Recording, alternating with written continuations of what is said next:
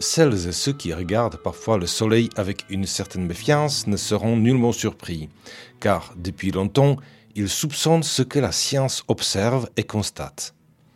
Le soleil change, il évolue sans cesse, son activité est instable, chaotique sur les bords, et la constance qu'il affiche n'est qu'une façade.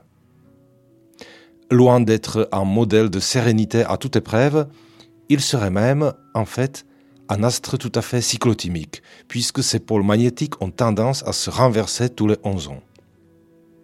Un événement qui, bien entendu, se fait sentir, c'est-à-dire qu'il est précédé et suivi par des sortes de convulsions, de tremblements, d'éternuements accompagnés d'humeurs odieuses.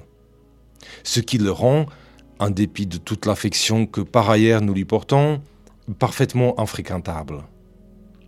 Et si vous avez l'impression que depuis quelques semaines, le monde est encore plus tendu que d'habitude, c'est peut-être parce que notre cher Soleil est sur le point d'entrer dans une phase critique de son cycle de 22 ans.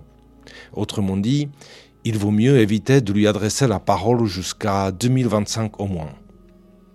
Ou plutôt, vous pouvez lui adresser la parole comme vous voulez. Vous pouvez l'ignorer et faire semblant de ne pas le connaître. Vous pouvez lui chuchoter des mots doux à l'oreille, mais n'oubliez pas que cela ne l'empêchera pas de vous cracher dessus jusqu'à plusieurs milliards de tonnes de plasma à 1 million de degrés à une vitesse entre 100 et 2500 km par seconde. C'est ce qu'on appelle communément un truc de malade, même si le mot scientifique précis est EMC pour dire éjection de masse coronale. Heureusement, il se trouve que par une sorte de concours de circonstances, pour ne pas dire miracle, la Terre dispose d'un bouclier protecteur.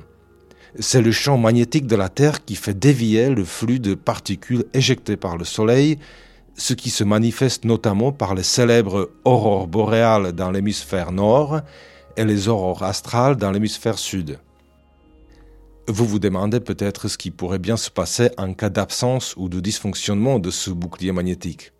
Eh bien, pour aller vite, euh, ce serait pas forcément très agréable.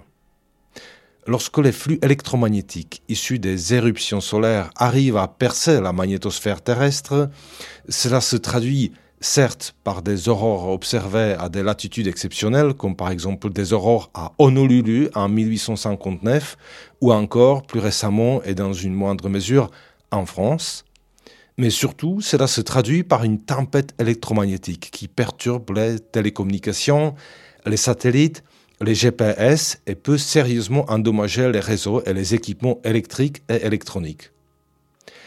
En 1921, par exemple, un orage électrique fait sauter le réseau pour 130 millions d'Américains. Et une chose similaire se produit en 1989 au Québec. Mais revenons en 2024.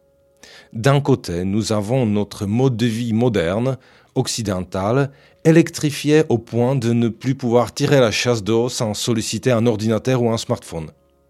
De l'autre côté, nous avons le soleil et son humeur imprévisible, potentiellement dévastateur car il y a des tempêtes exceptionnelles tous les 20 ans.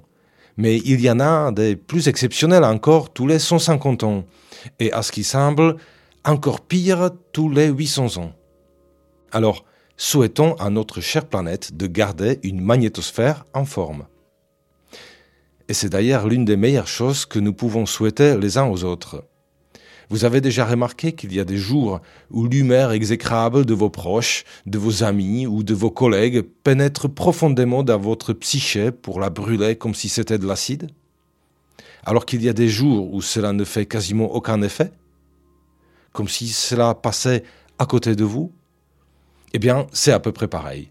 Souhaitons-nous donc, faute de mieux, une magnétosphère en forme et n'oublions pas que le 23 mai 1967, en pleine guerre froide, les systèmes d'alerte états-uniens ont été perturbés par un puissant orage électromagnétique, chose qui a d'abord été interprétée comme un brouillage volontaire de la part des soviétiques et qui a fait quasiment décoller les bombardiers nucléaires de contre-attaque.